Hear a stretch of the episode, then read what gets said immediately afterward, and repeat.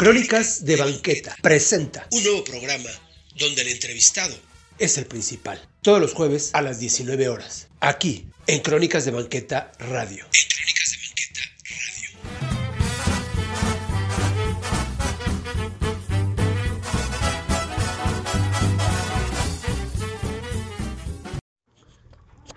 ¿Qué tal amigos? ¿Cómo están? Pues buenas noches. Un jueves más de Crónicas de Banqueta presenta. Yo soy Arturo Trejo y eh, hoy tenemos un invitado eh, y él estará platicando. Él es eh, Marco y pues comenzamos. ¿Cómo estás Marco? Buenas noches. Hola, buenas noches. Arturo, ¿cómo te va? Saludos a todos tus radioescuchas. Gracias, gracias. Oye Marco, para que la gente te conozca, ¿qué estás haciendo hoy, hoy en día? Bueno, eh, yo trabajo como editor en una revista de divulgación de la historia de México que se llama Relatos e Historias en México. Desde hace más de 13 años que la revista mes tras mes eh, se encuentra en los puestos de periódicos y en otros lados, redes sociales por supuesto, este, y bueno, yo en específico tengo ahí, este noviembre cumplo 10 años de, de vocación de divulgadora ininterrumpida que la revista es Relatos e Historias de México. Ya desde hace Exactamente. 13 años, a ti te invitan a partir de 10 a la fecha. Exacto. ¿Cómo, cómo es que, que entras ahí?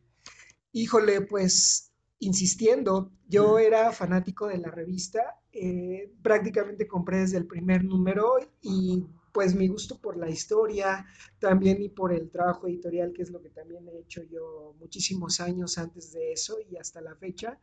Entonces yo digo, no, yo tengo que trabajar a fuerza en esa revista y mandaba correos así, eh, pues cada semana, no sé, yo creo que habré mandado, sí, más de 50 correos en tres años pidiéndoles trabajo, hasta que yo creo que un día el, jefe dijo, ya tráiganselo, denle chance, está muy latoso, y así llegué, ¿no? Entonces, y fue muy curioso, yo me acuerdo bien que me gusta mucho contar esta anécdota, ¿no? Porque, pues, si uno quiere un trabajo, pues tiene que perseguirlo, ¿no? Entonces, este, fue eso muy chistoso, pero también llegó en un momento muy importante porque yo estaba, sí, sumamente triste porque me acaban de romper una pierna en el fútbol. O sea, como una semana antes pues, estaba yo así deshecho, deshecho, y me llega la noticia y pues fue un goce maravilloso, ¿no? De, nada más como anécdota. De, sí, me gusta hablar de mi llegada y contar esa historia prácticamente, ¿no? Si persigan, si quieren, si visualizan un lugar en el que trabajar, tienen que corretearlo hasta que harten a los dueños. Claro. Y aparte un poquito también de, de hacer lo que te gusta, ¿no? ¿Qué tanto es como hacer lo que te gusta y, y ya, lo, y ya disfrutar lo que estás haciendo? Sí, por supuesto. Y bueno, eso también supone una responsabilidad muy grande que es la de progresar. O sea, si progresas tú, eh, también se refleja en la calidad de tu trabajo.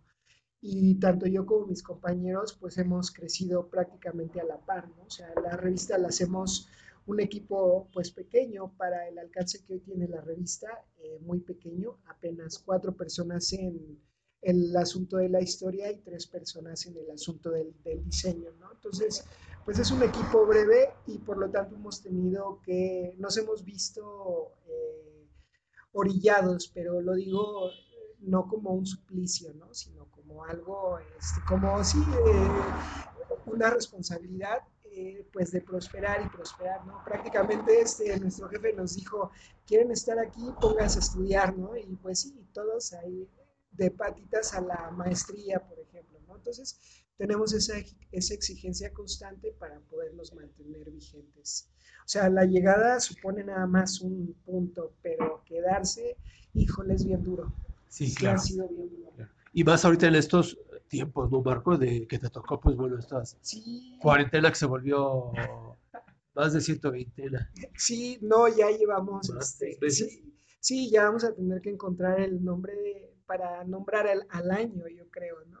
Sí, Sí. exacto. los 40 días, que, que el tema de llamarlo cuarentena también tiene sus tintes históricos, a ver si, si- y también viene de la religión, que son los 40 días en que tarda en purificarse la Virgen después de alumbrar a Dios, ¿no? Entonces, Claro, y que por eso también a cada embarazo pues, le dan la cuarentena Exacto. para restablecerse. para que se limpie, Sí. supuestamente, ¿no? Pero bueno, ahorita bueno, ya a lo mejor es otro tema y no nos vinculemos este, tampoco tanto a eso, pero, pero sí ahorita la exigencia ha sido diversificar nuestro trabajo y la revista Relatos e Historias pues también ha tenido que buscar otros, otras plataformas para mantenerse vigente.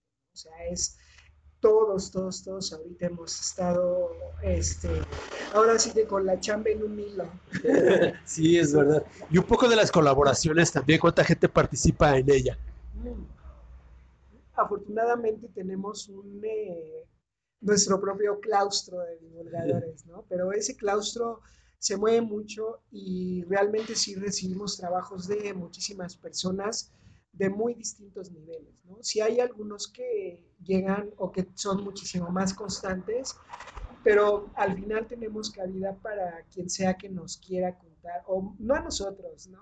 Más bien que quiera contarle a la gente una historia que sí nosotros calificamos como útil, como buena, como interesante, como novedosa, social, política, etcétera, etcétera. Aquí de lo que se trata en nuestra revista, en nuestro medio, es de, de contar historias que acerquen a la gente a su origen, a su raíz, a sectores que, con los que no comparte, ejemplo. O sea, si yo soy médico y quiero, y a lo mejor me entero de algo de las luchas, ¿no? O si soy este, un atleta y, me, de pronto me entero de los impuestos de Santana, ¿no?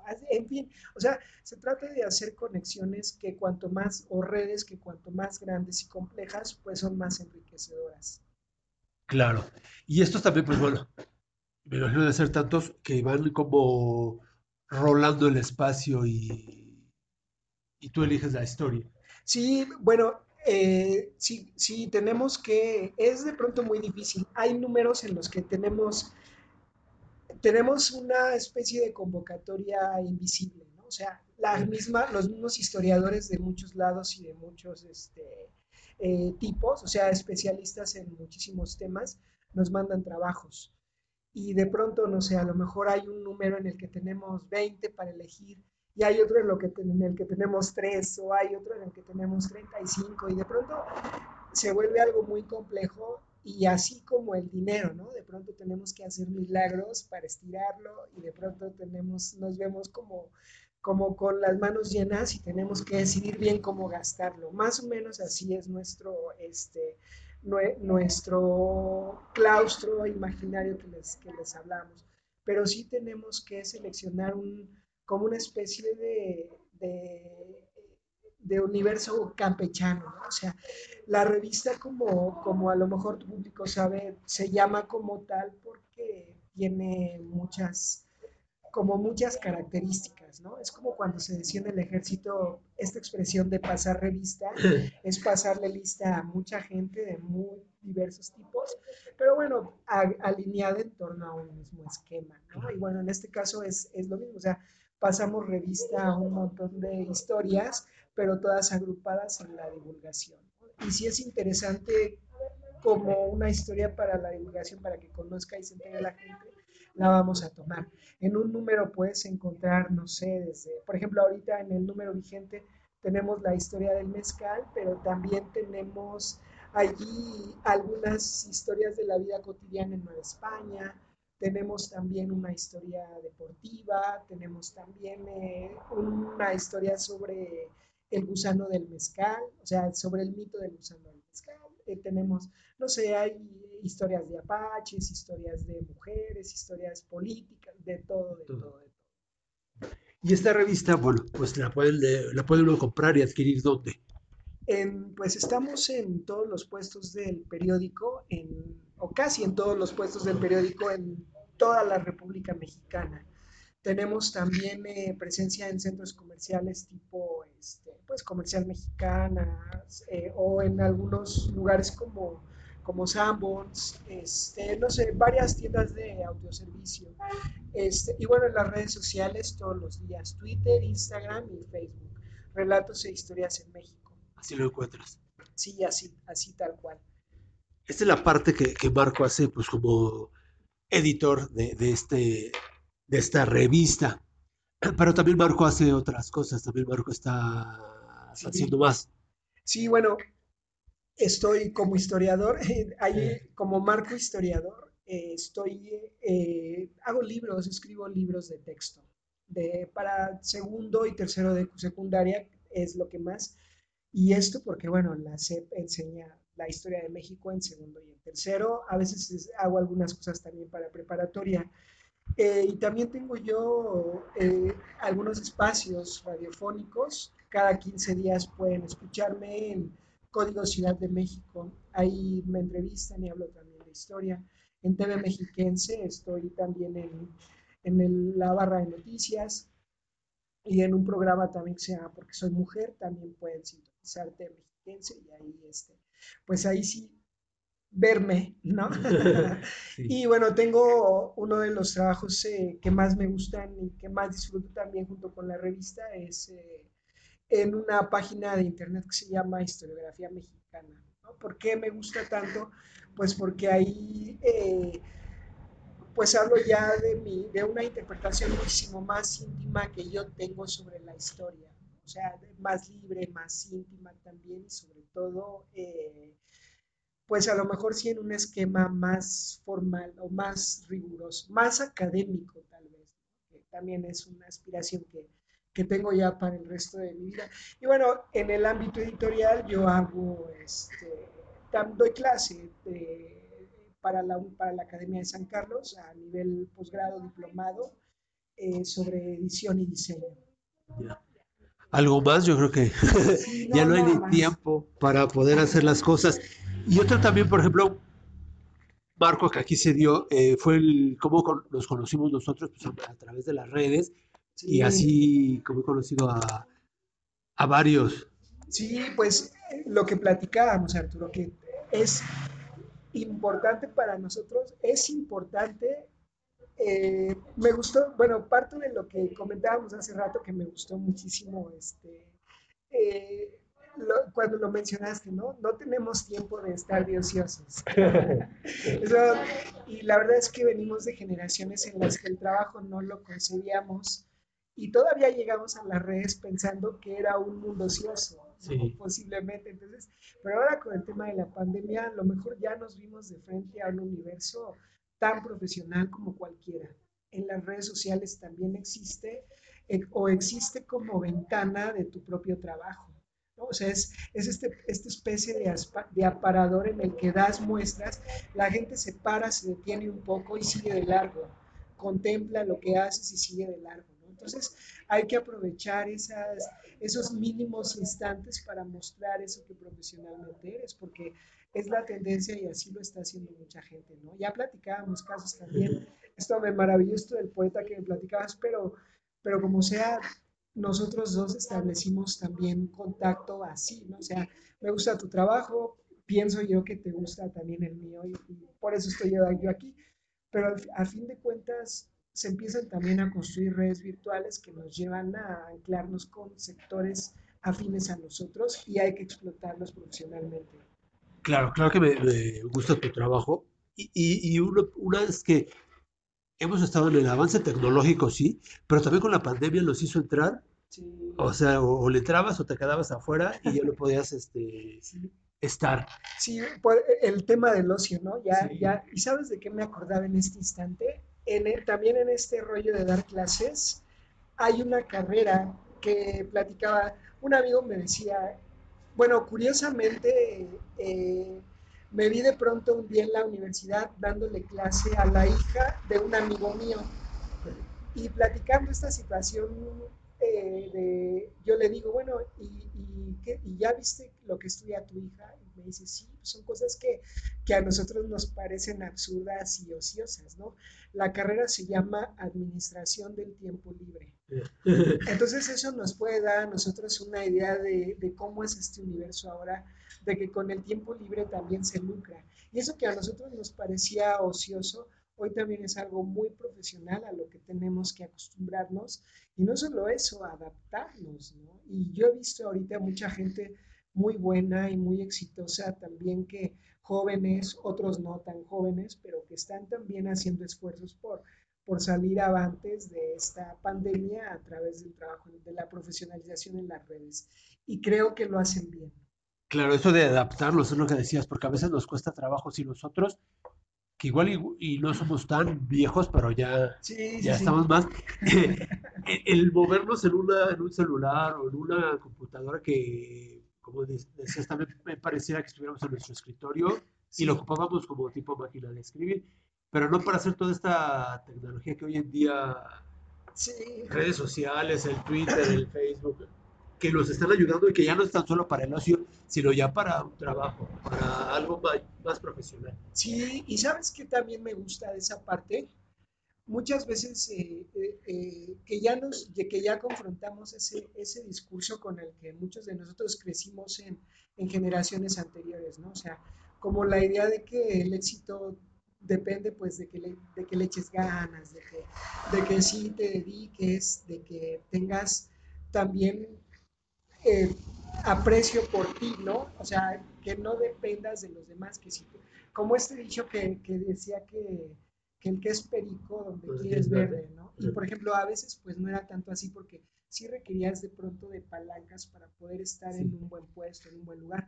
Hoy día yo creo que sí es una realidad esa, ¿no? O sea, depende qué tanto tú te promuevas, o sea, la- esa promoción que tú tienes, por ejemplo, en las redes sociales de tu trabajo, sí depende de ti, o sea, puedes tener un buen puesto, puedes tener eh, muchos seguidores tal vez, pero si tu trabajo no tiene calidad, no está destinado a, a morir, ¿no? O a vivir todo el tiempo, este, pues vilipendiado por la crítica, que es que no es tonta. O sea, hay mucha gente que, que no ostenta un cargo público o un cargo mediático o que no tiene eh, la fama o el prestigio tal vez de otros, pero sabe mucho.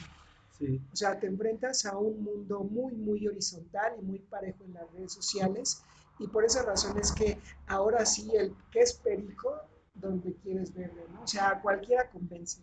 Claro, porque hay, hay exceso de información en las redes. Sí, sí, y sí, eso es lo que debemos de escoger entre el, el de calidad y, el, Sí, exacto. Sí, y yo y me, desechar el otro. exacto, yo me he encontrado con gente y seguramente a ti también te pasa con crónicas de banqueta que, que hay gente que, que te, o sea, que tiene a lo mejor no 50 seguidores, pero sabe un mundo. Ajá. pero de veras un mundo y son gente de verdad que, que enriquecen mucho y ahí es cuando dices, este, es que mi público ahora sí es, es, puede ser tan infinito Sí. como la calidad de mi trabajo. O sea, si mi trabajo es bueno, pues va a poder permear en un universo amplio o por lo menos eh, crítico o por lo menos, pues sí, muy estable. ¿no? Y, y voy a estar a salvo y voy a estar también cobijado por ellos muchas veces. Que sí estamos expuestos a la crítica, Sí. no me ha pasado tanto, pero no es algo que creo yo este, eh, que pueda yo estar exento, ¿no? Claro, y que sí sucede porque aquí la tienes de forma inmediata, como son las redes sociales y la información, de forma inmediata y aparte a veces muy grosera. Sí, claro, sí, sí es bien cierto esto, que te enfrentas a personas que igual, ¿no? Apelando como a otro dicho, que avientan la piedra y esconden la mano, pero a veces no te avientan pi- piedras, te avientan cosas más, Sí. eh, pues mucho más filosas o más, o Y más cuentas, como dices, que, que, que, este, no esconden la mano, sino esconden la cara o esconden el avatar, sí, porque no son Sí, cuentas que no sabes ni sí, de dónde claro. surgen. Sí, yo creo que eso también a nosotros nos estamos haciendo también a, a- o estamos encontrando nuevas herramientas para fortalecer también nuestro carácter y aprovechar eso. O sea, por ejemplo, no engancharse o saber valorar o medir eh, el tipo de mensajes que a uno le van llegando. Y hay algunos que por supuesto te impulsan a seguir, hay Eh, otros también que no. Si sientes aquí la palmada o, Sí, o la claro. patada. Sí, y fíjate que en el tema de la historia ya habíamos también Ajá. hablado un poco al respecto, este, y ahorita lo resumimos, lo resumimos así. Se genera mucha polémica, porque unos, obviamente hay, por ejemplo, de, de un personaje como Hidalgo, ¿no? Ahora que estamos en septiembre, o no sé, como, como Laura Rodríguez, etcétera, como el mismo Iturbide, o sea, hay infinidad de biografías y las personas además eh, tienen también su propia interpretación de esas biografías, ¿no? Ahora, por ejemplo, yo leía un tuit eh, sobre eh, San Miguel de Allende, ¿no? Y de gente de, que seguramente tiene una visión de la independencia muy diferente a la que tenemos en Ciudad de México. Y es normal, ¿no? O sea, porque nos construimos a partir de las historias de, que se nos van heredando, pues desde las mismas escuelas, las generaciones y todo. Entonces, pues se polemiza mucho con los temas de la historia, ¿no? Y eso a veces también tenemos que entender que estamos, aunque seamos muy versados o muy letrados, o, pues hay que entender también que, que estamos tratando temas que son muy polémicos por la diversidad de opiniones que, que existen, ¿no? Entonces, la polémica genera mucha pasión en las redes y en consecuencia muchos ataques. Claro, que es lo que ahorita más o menos está como sucediendo en cuestiones de que nos ponen a personajes que cada quien le da su propia interpretación, pero a veces no sientes como que nos quieren cambiar sí, esa historia. Sí, también. Y bueno, ahí cuentan las percepciones y las pasiones, ¿no? Porque como eh, yo he visto, yo he experimentado, por ejemplo, con un Zapata o con un Villa o con un, eh, ¿quién otro es así? Con, con Iturbide, con estas personas, con Porfirio Díaz, o sea, que, está, que sí, de, con Benito Juárez, que sí de verdad están, están de veras en los polos, ¿no? O sea, o los quieres y los idolatras o los tratas así como, como basura, ¿no? Entonces, y ahí, por ejemplo, lo que tenemos que entender o, o que nuestra responsabilidad como historiadores y como profesionistas que somos, así como el contador pues tiene que entregar cuentas claras, así como interpretar las cosas y acercarse a lo más útil para, el, pues, para su público, para, así nosotros, ¿no? O sea, tenemos también que, que entregarle las cuentas lo más claras y transparentes posibles y eso solo lo podemos lograr pues contando, contando las cosas eh, después de investigar, ¿no? O sea, interpretar la información o analizar la información y después transmitirla, pero sin dotarla de eh, verdades superlativas, de exageraciones, por ejemplo. No. O tampoco sin quitarle la atención a los momentos de conflicto, ¿no? O sea, si Juárez tuvo, por ejemplo, que blindarse y tuvo que promover la, eh, su reelección, porque Juárez promovió su reelección, y cambió las leyes para lograrlo, pues hay que entender por qué, ¿no? Más que acusarlo o señalarlo de, de, traidor a la patria, a la soberanía. Y, o sea, tenemos que entender las cosas como historiadores, tenemos que promover que las cosas se entiendan en función de su contexto. En el contexto de la época. Exacto. Y sí. no de esta. Ajá, ya la polémica entonces quedará sí en la, en, pues en el discurso y en la, claro. la conciencia de cada persona, no en nosotros. Y, y, también un poco de que no hay héroes y villanos.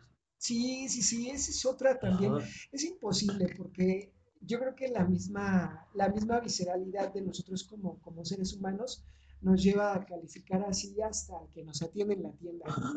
¿no? O sea, a lo mejor no estamos tomando en cuenta que, digo, a cualquiera se le puede salir el mal genio, ¿no? Claro. O sea, eh, eh, hago la comparación porque, pues lo mismo ellos, ¿no? Estos próceres como Villa, pues entiéndase que están en la revolución, están en la guerra, y es matar o morir, o sea, de pronto se sí. tienen que portar, y no ellos, sino todos los que, o sea, si es, si está en peligro su vida, y, y yo creo que eso los lleva de pronto a cometer tropelías, ¿no? Digo, por, por decirlo lo menos. ¿no? Claro. Pero, y sí hay otras cosas que sí forman parte, pues, de su ignorancia, de las costumbres de su lugar de origen, de su, del poder que de pronto en algún momento ostentan y que no saben manejar.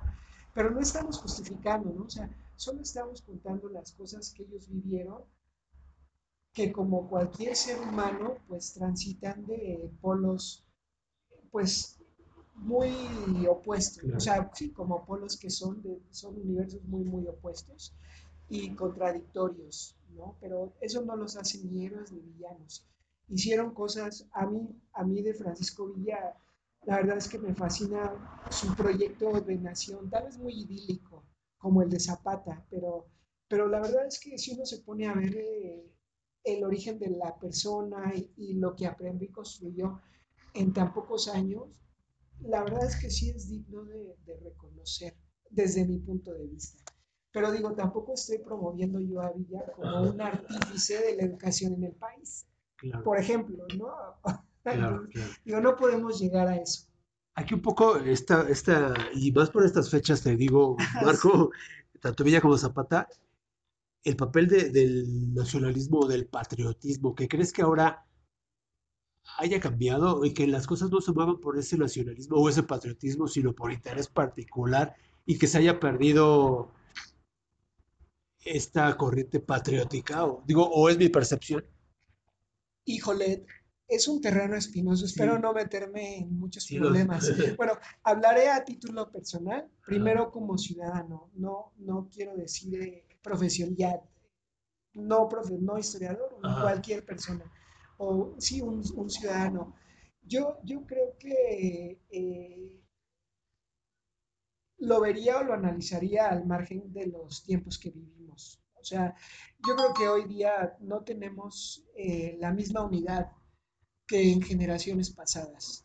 O sea, no hay una unidad en el barrio, no hay una unidad en la calle eh, vecinal, por ejemplo, no hay tampoco una unidad en torno a la, a la cuestión escolar como la vivíamos. Por ejemplo, en las primarias donde sí veías pues ciertas como, digo, voy a usar la palabra pandillas, pero obviamente no son pandillas porque son niños, ¿no? Pero, pero digo, sí había, la unión era una forma de expresión en muchos niveles y en muchos lados. Y yo creo que hoy no se tiene esa unidad. Yo llevaría esa comparación al tema del patriotismo. Creo que carece de unidad y creo que mucha no tenemos tanta unidad como sociedad hoy día en ese tema. A lo mejor sí en el de las catástrofes y sí en algunas otras cosas, pero, pero en particular en el patriotismo creo que no. Y creo que mucho ha tenido que ver el desencanto por nuestros gobiernos, por los temas también, eh, pues tanta patraña o tanta tropelía que, que hemos visto y que gracias a las redes también ya se ha exhibido mucho.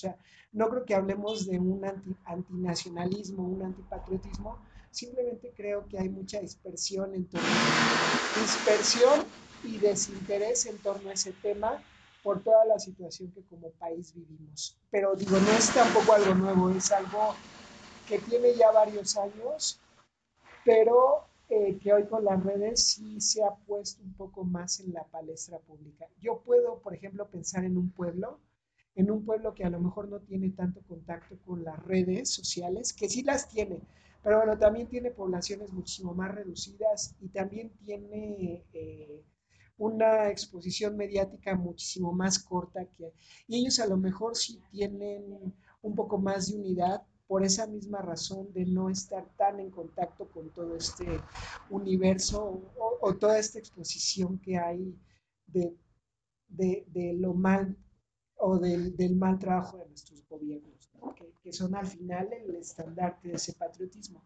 Claro, que es como decías tú, porque si somos solidarios en, en, en, en cuanto suelen pasar cosas, sismos y sí. ahí sí nos unimos y sí somos una sola nación, pero yo siento también, y a título personal, de igual forma, esa desunión ahorita o esa división, sí. ¿no? De, de sí, pertenecer, sí, de ser o no ser de un color o... Sí, claro. Yo igual también, y bueno, hablando como o ya en la cuestión de historiador, yo ahí lo veo, lo veo diferente. En todos los espacios en los que yo, en la tele, el radio o aquí mismo en la revista, eh, sí notas que hay un interés por la historia de México, sí notas que a la gente de alguna u otra manera le llega o le gusta o le sirve o sí le atrae el hecho de, de las fiestas patrias. Y tenemos muchísimos, muchísimas formas de, de poder, este, no sé si medirlo, sea la, o bueno, medirlo, pero metafóricamente hablando, ¿no? Porque, porque no estamos tampoco este, criticando ni juzgando eh, como para dentro de una dimensión, o más bien para determinar cuál es la dimensión patriótica de la gente. Simplemente la gente gusta pues de la gastronomía de la época, de utilizar algún atuendo, de reunirse, de tomar tequila, de tomar mezcal, de tomar cerveza. O sea, sí le llega a la gente por muchos lados, o sea, sí, sí corre, corre el agua, ¿no? En, en sus, este, en sus afectos patrióticos y yo creo que a nivel individual y como historiador sí te demandan saber de este tipo de cosas. Sí creo yo que en todos los espacios se habla mucho de algo y yo creo que eso, eso mide o refleja el interés de la gente, ya en términos individuales. Claro que sí. ¿Y tú, Marco, cómo ves este festejo? Especialmente este festejo después de una pandemia o en el transcurso de una pandemia. Gris, más que verde, blanco y rojo, lo veo gris. Gris porque, eh, fíjate, volviendo, uniendo tus dos preguntas anteriores, ¿no? O sea, yo creo que a mucha gente tal vez sí le inquieta mucho el no tener el festejo al que estábamos acostumbrados. No, o sea, hoy sí mucho, uno oye quejarse en la, bueno, ver, puedes percibir de pronto nostalgia en algunos casos, puedes percibir también, eh, pues, que habrá comentarios en los que asome un poco de, de aprisionamiento de gente que está acostumbrada a salir y pasearse. el año pasado te platico, por ejemplo, yo recorrí todo Reforma y luego al Zócalo y, todo, y andaba viendo y pajareando, ¿no? Como, eh, creo, creo, que fue domingo, no me acuerdo bien, eh, ahorita el, el 2019. Y toda esa masa, toda esa multitud, yo pensaba que ahora ya no la voy a ver, ¿no? Y ese día lo disfruté mucho. Y había gente, te digo, caminando y comprando, y gente pintada, y gente con pelucas y, y trompetas, y, y dices, bueno, o sea, eso ya no va a estar este año y yo por eso creo que va a ser un festejo gris, ¿no? Porque hay, hay cosas que, que no pasan de largo eh, a nivel individual y, y a nivel este, eh, festivo, se le, porque una cosa es la celebración, que sí tiene que ver con el patriotismo, pero a la gente, pues lo que le gusta es el festejo y todo lo que conlleva la celebración ya olvídate del patriotismo, ¿no? Yo creo que no va por allí todo ese desbordamiento. Todos esos ríos de gente que, que consumen y abarrotan muchos lugares, creo que es el festejo, ¿no? La, como decimos, la tradición del grito, como la tradición de la posada, como la tradición del punch, como la tradición de los Reyes Magos, de la Candelaria, etc. O sea, es el festejo. Y lo que creo que sí se va a extrañar es el festejo, y por eso me parece que este año será gris. Claro.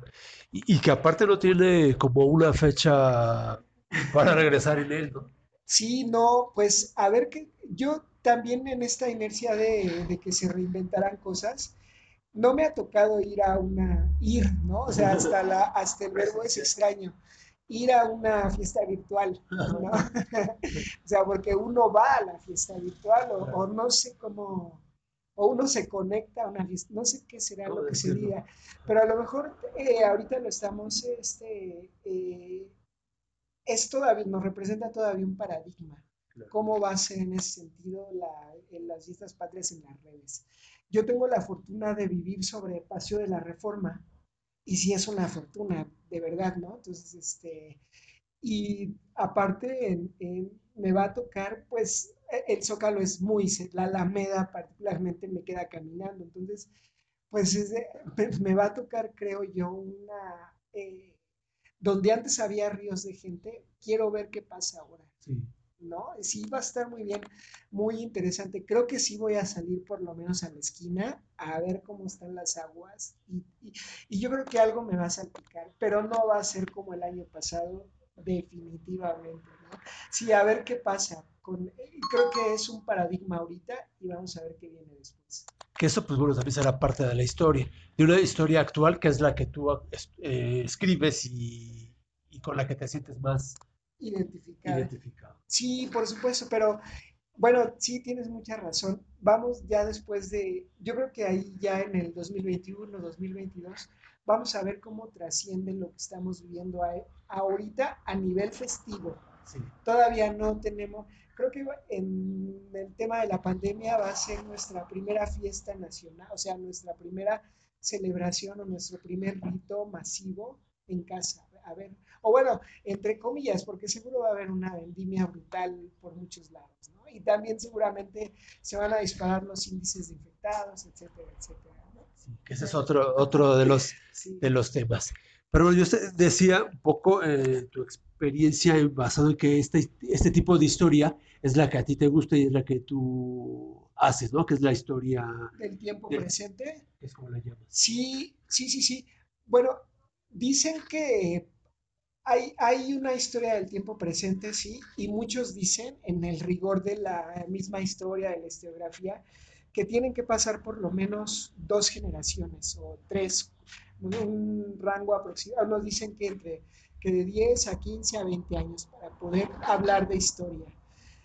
Pero también hay otra vertiente que se conoce que es la historia inmediata, que no ha cobrado tampoco tanta fama ni, ni ha tenido tanta fortuna, justo en oposición a esto que te mencionaba de que se considera que para que sea historia deben pasar varias generaciones, ¿no? Pero bueno, en- yo particularmente me inclino por que sí puede existir una historia inmediata y es la que estamos viviendo en este momento, ¿no? O sea, creo que sí están cambiando muchísimas eh, cosas a razón de, de lo que estamos nosotros viviendo y, y no nada más, bueno, y no nada más lo estamos atestiguando, sino que estamos siendo actores, ¿no? O sea, estamos ya ahorita viendo cómo fluyen los cambios de una manera, pues sí, tangencial e incluso abismal, ¿no? Entonces, lo que uno puede decir es que sí tenemos que mirar eh, o sea, en retrospectiva y de manera inmediata,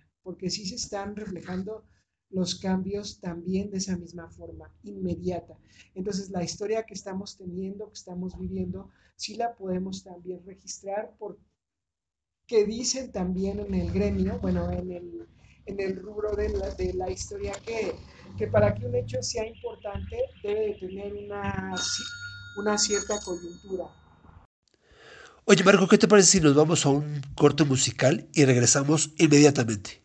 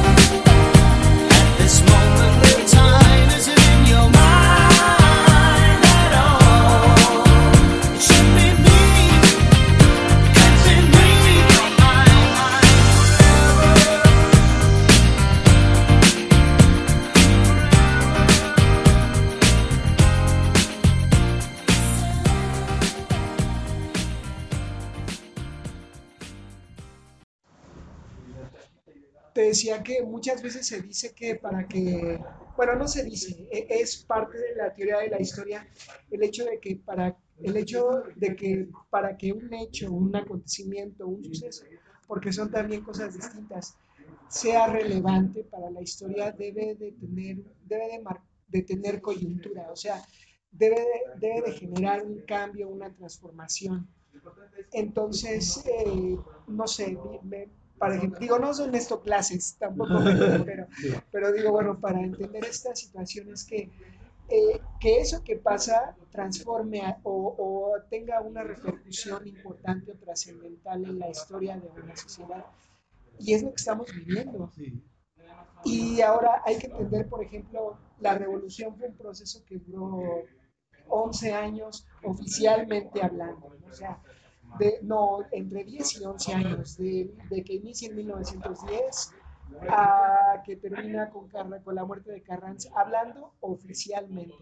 Pero sabemos que hay mucho pasado para que llegara ese momento y sabemos que hubo mucho futuro después de 1920 pero también hay que entender que era menos población, que era menos exposición mediática. Entonces, si uno compara eso con lo que vivimos ahora, en donde la comunicación es muchísimo más eh, inmediata, no sé, es, Es- sí, es más en cantidad en- vertiginosa, es muy vertiginosa. Entonces, tenemos que entender que hay que darle lugar a la historia inmediata y que también hay coyunturas que se presentan de forma inmediata. Nadie, nadie, nadie suponía, bueno, nadie que yo conozca, que íbamos a tener un temblor en el 2017, y menos el 19 de septiembre. Sí, sí. O sea, es que eso fue, o sea, fue- de- de- a mí me gusta esta idea de, cre- creo que si, es que bueno, no, no quisiera meterme en temas religiosos, este, ni tampoco soy un creyente recalcitrante, pero, pero hay mucha gente que dijo que era un castigo divino y de pronto yo lo empecé a creer. ¿verdad? Entonces, eso por ejemplo es, es un momento de coyuntura y, y cambió a la sociedad en muchos aspectos, ¿no? Entonces, y hoy vivimos otro todavía más vertiginoso, porque lo que nos está ahorita eh, transformando o imantando es todo el universo digital Claro. y estamos construyendo una historia inmediata que sí tenemos que registrar. Y sin embargo, en este tema del temblor, en julio, julio 2020, julio 2020, quien lo sobrevivió, yo creo que eso fue pandemia, fue temblor, fue Ah, eh, aparte. huracán y inundaciones y Sí, Todo. sí, sí. Fíjate, sí, y es lo que te digo, o sea, o poblaciones mismas que se han, han tenido una reconversión, o, o bueno, han resurgido desde las cenizas, ¿no? Claro. Hablando de las catástrofes naturales. O sea, hay, muchas, hay muchos casos que podemos entender como historia inmediata. No necesitamos que pase tanto el tiempo para considerarlos historia. Lo que estamos viviendo ahora a mí me parece que entra en ese renglón. ¿no? O sea, Claro. estamos, estamos convirtiéndonos en o somos parte y somos protagonistas de un fenómeno social importante. Ahora que empezó el ciclo escolar en línea, o sea, nada más prueba que eso para hablar de una historia inmediata, ¿no? O sea, los niños que están en casa, o sea, y yo te aseguro que eso con el tiempo también va a transformar la propia identidad, pero no en cinco años, en medio año, o sea, o en- de los niños de ahora, o sea, los, les va a, a mover mucho su, su, su forma social y cultural, su forma social y cultural. que esto también ha, también ha cambiado en cuanto a la parte de la de lo personal, ¿no? de, de la relación interpersonal. Sí, sí, por supuesto. Ah, por ejemplo, lo que hablábamos nosotros, tú con Crónicas de Banqueta o yo también en mi trabajo de historiador, y lo platicábamos hace un momento, tenemos eh, esta necesidad de adaptarnos a las, a las nuevas cosas para poder subsistir. Y yo creo que como nosotros, mucha gente, estamos, como bien lo mencioné, cambiando nuestro modelo de comunicación interpersonal. Ya, y estamos eh, entrando, yo me imagino, figurativamente, recuerdo mucho estos pro- programas de que cambiaban de dimensión, ¿no? o sea, iban y venían de una dimensión desconocida así, lo, así siento yo que estamos. Para mí eso ha significado Twitter, o ha significado eh, Instagram, en donde no estaba yo, la verdad, muy complementado, pero, pero lo estoy, lo estoy asumiendo, gracias, lo estoy asumiendo así, ¿no? Muy, muy este, eh, sí, una dimensión desconocida, pero que, que cada vez es menos desconocida por estos, por esta comunicación interpersonal que estamos teniendo que establecer. O sea, manejar la crítica, esta comunicación interpersonal digital, eh, manejar la crítica, poder tener o ganar más seguidores que puedan también, gracias, potencializar tu trabajo, ¿no? Claro. Son esas cosas las que sí es, eh, y para los niños, para las, amas- las maestras, o sea, hay mucha gente que está entrando a nuevos modelos de comunicación interpersonal. La misma ciencia de la comunicación está teniendo que develar o que trabajar en nuevos paradigmas. Y es el inmediatez que dices que efectivamente es así, casi todo inmediatez, porque cada día es algo nuevo, ¿no? O sea, tenemos que Sí. estar, antes, por ejemplo, no sé, alguna moda te duraba por lo menos 10 años, eran décadas, y ahora es inmediato, pero nuevo, nuevo. Sí, sabes, ahí también otro tema que me, que me ha sorprendido mucho de estas dimensiones desconocidas del trabajo en las redes sociales, eh, de este ir y venir de información tan vertiginoso en estos canales. Y hace rato, ahorita que lo mencionabas, la comunicación interpersonal, ya, ya juntando todo, ¿sabes a qué no estamos tan acostumbrados? Y hace unos 20 años, 15 años, cuando recién tomaba fuerza o arrancaba el universo digital tal cual lo conocemos con Twitter, Facebook, etcétera, el tema de, eh, del tiempo real. O sea, cómo nos ha dominado la cuestión del tiempo real. O sea, pero de trabajar en tiempo real, de, de hacer y pensar en tiempo real. Eso uno pensará, bueno, lo, lo hacemos todo el tiempo, pero no, pero no, no estamos obligados, o sea, sí lo hacíamos todo el tiempo, pero no estamos obligados a comportarnos de forma, de forma, no estábamos habituados a llevar el tiempo real en nuestros esquemas laborales o profesionales, por ejemplo. Y te hablo yo de que hoy mucha gente, por ejemplo, con el tema del TikTok, con el tema de, de Periscope, con varias de estas cosas, o los mismos eh, canales, muchos canales o muchos youtubers, muchos influencers, muchos influencers, perdón, digo, por mucho que preparen un trabajo, pues están apelando o están más bien involucrados en la cuestión de la improvisación. O sea, todos estamos de pronto eh, metiéndonos cada vez más a una cultura de la improvisación que es muy difícil. O sea, es un terreno muy, muy complejo, muy complicado y a, a título personal muy difícil, pero muy, muy, muy difícil. Y volvemos al punto, ¿no? O sea, es, eso nos está exigiendo la inmediatez y ahí en esa improvisación de pronto te ves eh, regándola y por mucho que sepas, te dominan. O sea, yo creo que es uno de los renglones todavía que a mí en particularmente me falta mucho, pero que si quieres pesar o quieres hacer pesar tu trabajo en redes sociales, pues tienes que meterte de, lleno a dominarlo. Sobre todo, por ejemplo, en los esquemas, de, como te digo, del tiempo real. Hay, había un español que se llamaba José Luis Orihuela que, que hace como que en estos paradigmas de la comunicación él mencionaba el tiempo real como uno de ellos pero él argumentaba, eh, sí, o sea, el paradigma era si el tiempo real era, era bueno o era malo, ¿no? Y hoy es una necesidad. O sea, hoy tienes que dominarlo, tienes que estar por encima de eso y tienes que aprovecharlo sobre todo. ¿no? Antes, por ejemplo, era saber si teníamos que exponernos al tiempo real en términos de violencia, por ejemplo. O sea, y eso jala muchísima gente y se cuestionaba si era ético o no era ético. Pero bueno, ahorita particularmente pues el, yo creo que cada quien asume su propio código de, el código de ética de, su profesión para después poder eh, incorporar el tiempo real, la improvisación a su manera de comunicarse, sobre todo a partir de los cambios que estamos viviendo por esta pandemia. Claro, claro.